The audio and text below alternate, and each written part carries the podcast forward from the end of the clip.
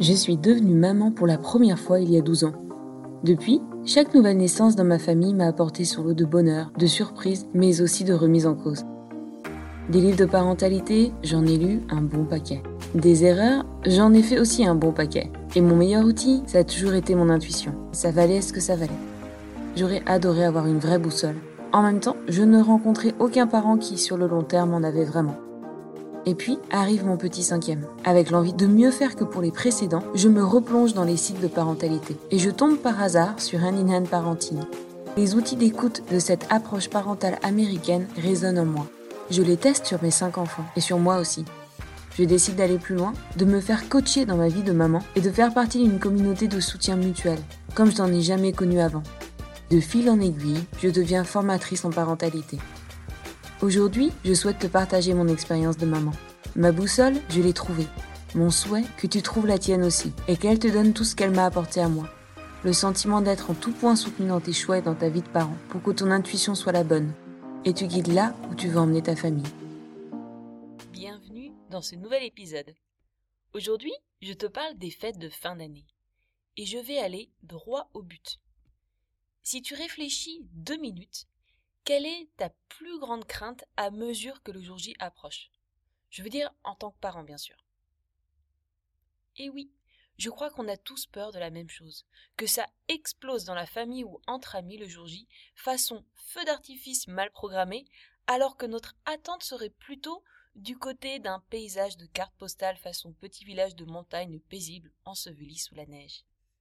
Mais le risque de tension est pourtant bien là et tu as sans doute remarqué qu'il augmente de façon proportionnelle avec le nombre de tes enfants. Alors, dans cet épisode, je te propose de te donner toute une série d'astuces pour que les choses se passent au mieux. Attention, l'objectif ne va pas être de museler tes enfants pour qu'ils soient perçus comme des parfaits petits anges par tante Marie-Charlotte, mais plutôt que toute ta famille ressorte de cette période de fête de fin d'année en se sentant plus proche et plus soudée encore. Déjà, est-ce que tu t'es déjà demandé pourquoi cette période de fête de fin d'année est si propice aux explosions et aux tensions émotionnelles? C'est quand même étonnant, non? On a l'impression de créer un condensé de merveilleux pour nos enfants, retrouvailles avec les cousins, les grands-parents, cadeaux à gogo, friandises à l'infini, sorties en famille souvent assez étourdissantes, avec papa et maman davantage dispo pour leurs enfants, ils devraient être les plus heureux du monde, et cela devrait être générateur continu de bonheur et de délectation, non? Pourquoi ces moments sont ceux pendant lesquels les crises se déclenchent plus que dans l'ordinaire? C'est à ne plus rien y comprendre.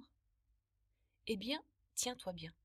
C'est justement parce que nos enfants se sentent plus dorlotés et plus en connexion avec nous qu'ils auront tendance à utiliser ces moments-là pour exploser en crise de rage et d'indignation.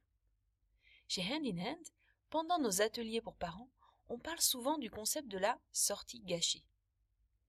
Il s'agit de cette situation où ton enfant vient de passer un super moment en famille, que ce soit une sortie en forêt, en montagne ou à la fête foraine, tu as senti ton petit ultra heureux et détendu.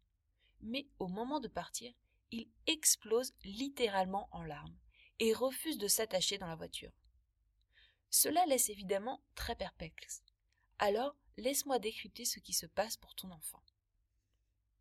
En fait, c'est justement parce que ton enfant s'est senti choyé et chouchoté pendant la journée qu'il se donne l'autorisation de vider son sac émotionnel.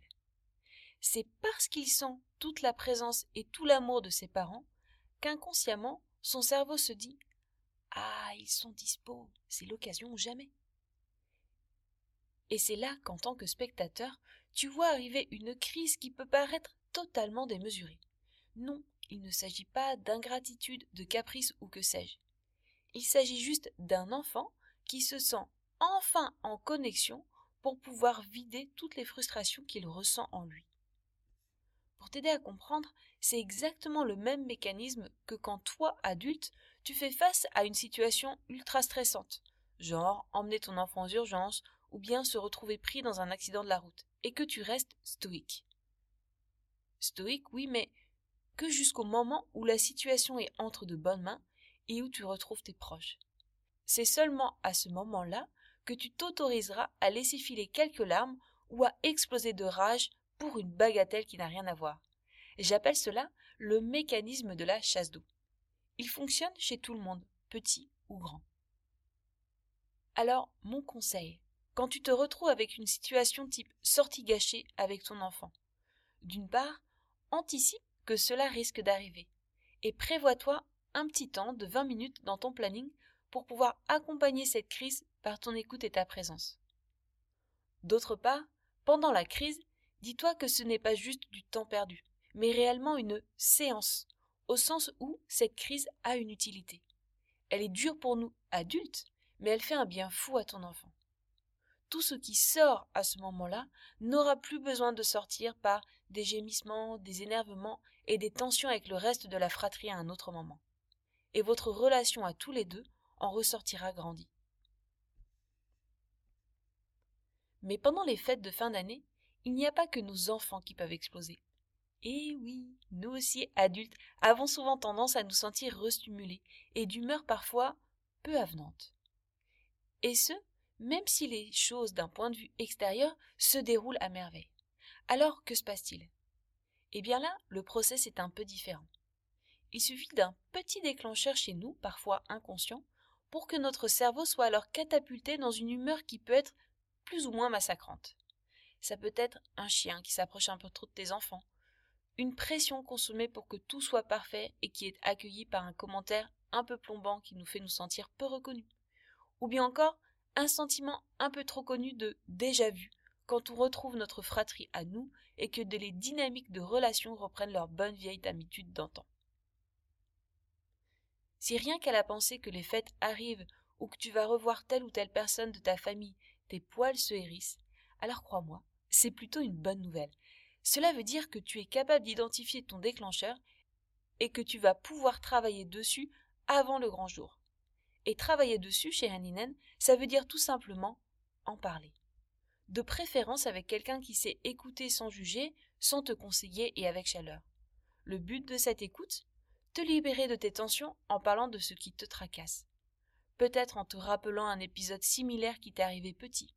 Essaye de revenir dessus avec l'aide de la personne qui t'écoute, pour retravailler ce narratif en te rappelant que tu es fondamentalement quelqu'un de bien et qui mérite du soutien, et que petit, peut-être aurais-tu mérité plus de soutien et d'écoute.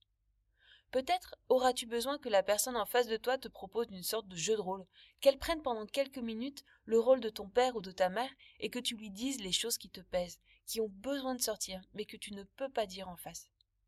Si tu veux en savoir plus sur cette écoute d'une puissance incroyable, je t'invite à écouter les épisodes 10, 11, 12, 13 et 14 de mon podcast qui parlent du partenariat d'écoute. Et puis, autre cas de figure. Tu n'as peut-être aucune idée de pourquoi tu te sens aussi mal dans tes baskets à mesure que le grand jour approche. Ou pourquoi tu es d'humeur aussi maussade depuis que tu as avalé cette tranche de magret de canard aux pêches. Dans ce cas, je t'invite à ne pas te juger genre mais qu'est-ce que je suis associable ou j'aurais dû me reposer plus avant d'arriver ou bien qu'est-ce qui m'a pris d'accepter de venir ici? À la place, je t'invite à adopter une posture tout en curiosité et non jugeante. Tiens, c'est bizarre tout ce que cette tranche de magret de canard déclenche chez moi. Je me demande d'où ça peut venir. Le psychiatre David Siegel parle de mémoire implicite pour désigner tous ces fragments de mémoire qui n'ont pas réussi à être processés comme les autres car associés à des situations de stress et qui ressurgissent de façon impromptue dès qu'une odeur, un goût ou une parole y font écho. Dans ce cas-là, il te vaudra peut-être un peu plus de travail pour venir à bout de ces déclencheurs. Encore une fois, un partenaire d'écoute patient et bienveillant te sera d'une grande utilité. Mais ne cherche pas à comprendre à tout prix le pourquoi qui se cache derrière une réaction que tu juges peut-être soupolée. Parfois, ce n'est pas les mots qui aideront à guérir, mais juste un fou rire avec ton partenaire d'écoute, ou quelques larmes, ou des tremblements, voire des bâillements. Ne sous-estime pas cette libération émotionnelle que le corps rend possible. Ces séances d'écoute n'empêcheront pas au trigger de se manifester à nouveau, mais ta réaction à ce trigger pourra s'en trouver changée. Tu ne ressentiras plus le besoin de te mettre en mode alerte maximum et tu te féliciteras alors peut-être intérieurement du recul que tu es maintenant capable de prendre face à une situation qui te hérissait les cheveux encore pas plus tard qu'au dernier repas de famille. Les fêtes de famille sont aussi l'occasion de revoir des proches que nous n'avons pas vus depuis longtemps, et de faire le constat que nos pratiques parentales ont parfois évolué dans des sens différents. Il a encore sa tétine Tu veux vraiment le laisser derrière un écran tout l'après-midi? J'ai lu une étude qui disait que. Oh, laisse-les se battre, ils sont habitués. Eh oui, ces petites remarques peuvent être dures à supporter, et ton sens de la répartie n'est peut-être pas suffisamment aiguisé pour y faire face à chaque fois. Alors je te propose de te créer une petite bibliothèque de réponses toutes faites à sortir dans ces situations-là. Le but n'est ni de casser ton interlocuteur, ni que tu t'excuses et te ranges à son avis, mais juste que tu assumes tes choix parentaux, avec confiance devant les autres. Pour la tétine, tu peux t'entraîner à avoir une réponse du style et oui, je sais, il a trois ans et demi, mais c'est comme ça que ça fonctionne chez nous, et c'est ok. Pour les écrans, ça peut être Bah oui, je suis loin d'être un parent parfait, et je suis au courant de ses études. C'est chouette si chez toi tu arrives à avoir moins de temps d'écran, c'est cool même. Et pour les enfants qui se battent, ça peut être Je préfère intervenir. Je sens que mon fils est un peu fatigué et à la maison j'ai l'habitude d'être présente quand ça dérape. Ça permet de remettre tout le monde en selle plus rapidement. Tu vois l'esprit? Et puis, il y a un autre aspect dont je n'ai pas encore parlé. Ce sont les repas de famille. Aspect central de ces fêtes de fin d'année dans notre culture. Perso, je viens d'une famille où les enfants restent à table pendant tout le repas avec les adultes et finissent leur assiette par respect pour la cuisinière. Pour autant, ce n'est pas cette règle que j'applique avec mes enfants. Chez moi, un enfant qui n'a plus faim peut sortir de table, que les autres aient fini ou pas, et que son assiette soit vide ou pas. Tu imagines donc la boule de stress que je peux ressentir quand je débarque chez mes parents pour un dîner un peu festif et que ma maman a passé ces dernières 24 heures à nous concocter un repas de fou. Je sais qu'il y aura des tensions et des frustrations, à la fois pour ma maman qui se sentira déçue et pour mes enfants qui ne se sentiront pas à la hauteur ou ultra intimidés par leur grand-mère qu'ils voient peu souvent en plus. Alors, voici l'astuce que je te livre. Anticipe ces moments-là. Avant d'arriver au dîner, prends-toi un petit temps avec ton enfant, où tu lui offres 20 minutes de ton temps, et propose-lui de faire avec toi ce qu'il a envie. Un tour en vélo, jouer au Playmobil, te raconter le dernier livre qu'il a lu. Son imagination est la seule limite, et ton objectif est simple, que ton enfant se sente reconnecté à toi. Plus il se sentira bien avec toi, et plus il sera en mesure de se montrer coopératif et flexible durant le dîner. En arrivant, essaye de passer également un petit moment en tête à tête avec la maîtresse de maison qui t'accueille, pour partager une bière ou un café avec lui ou elle. Le but est de se reconnecter avec elle, si possible loin du stress des préparatifs, et lui montrer toute l'appréciation que tu lui portes, ainsi qu'à son travail. N'hésite pas alors à lui introduire en douceur la règle que tu as à la maison pour tes enfants au sujet de repas. Peut-être que le compromis trouvé sera que ton enfant demande la permission de sortir et qu'il débarrasse son assiette. Enfin, quand le moment fatidique vient, où ton enfant n'est clairement plus disposé à finir ses haricots, ni à attendre que le fromage ait été servi, tu n'as plus qu'à dérouler le plan que tu as établi avec la maîtresse de maison. Pas besoin de culpabiliser ton enfant pour qu'il ne reste plus une miette dans son assiette sous prétexte que le canard a demandé des heures de préparation. Pas besoin non plus de se justifier publiquement auprès de ta maman et de créer des tensions. Qu'en penses-tu? Ne sous-estime jamais la puissance de passer du temps avec d'autres adultes pour juste les écouter et leur offrir un temps d'écoute un peu informel sans les juger, les critiquer ou les conseiller. Enfin, n'oublie pas, le rire est la distance la plus courte entre deux personnes. Alors si tu sens des petites tensions familiales entre enfants ou entre adultes et enfants, je t'encourage à introduire un peu de je écoute. Tu sais, il s'agit de cet outil qui consiste à faire rire un enfant, voire les autres adultes aussi, en prenant, nous, le rôle du plus faible ou du plus pâteau. Alors, pas de panique, je ne te demande ni de faire preuve d'une énergie débordante, ni d'un sens de l'humour inégalé. Keep it simple. Un de mes jeux préférés, c'est par exemple faire mine de m'asseoir sur un canapé sans voir qu'il y a déjà un enfant qui est assis, et de demander à voix haute hum, C'est bizarre, j'ai l'impression que le coussin bouge sous moi. Quelqu'un sait ce qui se passe? Ou bien encore, allonge-toi sur le canapé et annonce avec plein d'espoir Oh, mais qu'est-ce que je me sens bien. J'espère que personne ne va venir s'asseoir sur moi. Je te laisse évidemment deviner ce qui ne manque pas de se passer derrière. Si tu es à la recherche d'autres idées comme ça pour égayer des moments de fête parfois un peu tendus, je t'invite à télécharger sur mon site internet www.haninandparentingavecsophie.com mes 30 idées de jeux écoute, téléchargeables gratuitement. Je mets le lien dans la description de ce podcast également. Il ne me reste plus qu'à te souhaiter de belles fêtes de fin d'année, pleine de rires, de liens, parents-enfants régénérés et d'amour. Et je te dis à l'année prochaine pour une nouvelle saison d'épisodes de podcast.